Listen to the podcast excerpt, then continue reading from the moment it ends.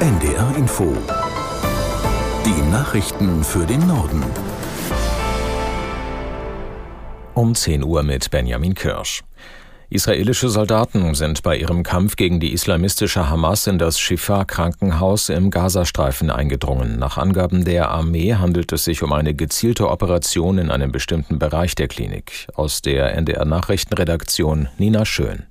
Israel vermutet unter dem größten Klinikkomplex im Gazastreifen eine Kommandozentrale der Hamas. Die USA bestätigten entsprechende Angaben. Die Hamas-Terroristen hätten dort Waffen gelagert und seien darauf vorbereitet, auf eine israelische Militäroperation zu reagieren. Die Terrororganisation bestreitet das. Wie ein Arzt des Krankenhauses berichtete, hat es stundenlange Schusswechsel und Bombardements in der Klinik gegeben. Die israelische Armee forderte die radikale Hamas auf, sich zu ergeben geben. Das Bundesverfassungsgericht will in diesen Minuten ein Grundsatzurteil zur Schuldenbremse sprechen. Die Union hat geklagt, weil die Bundesregierung Corona-Gelder in Höhe von 60 Milliarden Euro umgewidmet und in den Klimaschutz gesteckt hat. Aus Karlsruhe Max Bauer. Das Grundgesetz erlaubt in außergewöhnlichen Notsituationen, dass der Bund mehr Schulden macht als sonst erlaubt. Konkret geht es um 60 Milliarden Euro, die ursprünglich für die Bewältigung der Corona-Krise gedacht waren. Das Geld wurde nicht gebraucht, die Ampelkoalition steckte es letztes Jahr in einen Sonderfonds für Klimapolitik. Dadurch umgehe die Ampel die Schuldenbremse, das sei verfassungswidrig, so die Union. Das Verfassungsgericht muss nun eine schwierige Frage beantworten. Wie groß ist der Spielraum für die Politik, bei einer schweren Krise von der Schuldenbremse abzuweichen?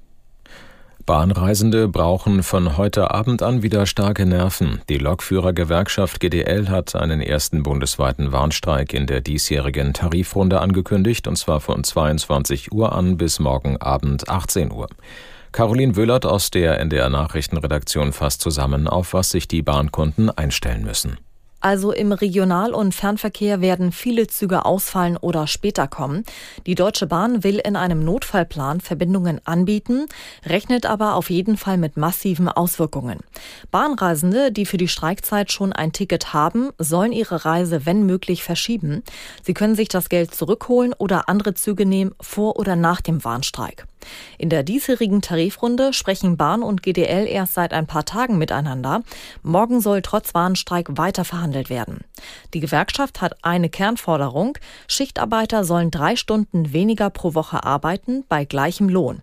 Und mit der Aktion will die GDL den Druck auf die Deutsche Bahn erhöhen. Vertreter der fünf norddeutschen Bundesländer und der Industrie wollen heute über den Aufbau einer Wasserstoffwirtschaft beraten. Das Treffen in Cuxhaven sei die erste gemeinsame Konferenz der Länder Niedersachsen, Hamburg, Schleswig-Holstein, Mecklenburg-Vorpommern und Bremen zu diesem Thema, sagte eine Sprecherin des Wirtschaftsministeriums in Hannover. Themen sollen unter anderem die heimische Produktion von Wasserstoff und der Import über norddeutsche Häfen sein. Mit erneuerbarer Energie hergestellter Wasserstoff soll einen wesentlichen Beitrag zum Klimaschutz leisten. Norddeutschland und insbesondere die Nordseeküste gelten als perspektivreiche Regionen, weil dort an Land und auf See viel Strom aus Windkraft produziert wird. Wenige Stunden vor einem Treffen der Präsidenten Chinas und der USA haben beide Länder eine engere Zusammenarbeit gegen die globale Erwärmung zugesichert. In einer gemeinsamen Erklärung bezeichneten Washington und Peking die Klimakrise als eine der größten aktuellen Herausforderungen.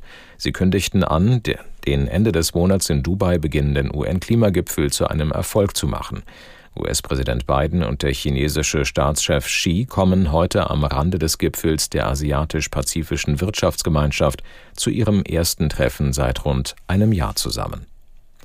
Fußball-Bundesligist Union Berlin trennt sich von Cheftrainer Urs Fischer. Der Verein teilte mit, beide Seiten hätten sich darauf einvernehmlich verständigt. Fischer hatte die Berliner 2019 von der zweiten Liga in die Bundesliga geführt. Vergangene Saison erreichte das Team erstmals die Champions League. Aktuell ist Union Berlin allerdings wettbewerbsübergreifend seit 14 Spielen ohne Sieg und in der Liga auf den letzten Tabellenplatz abgerutscht. Das waren die Nachrichten.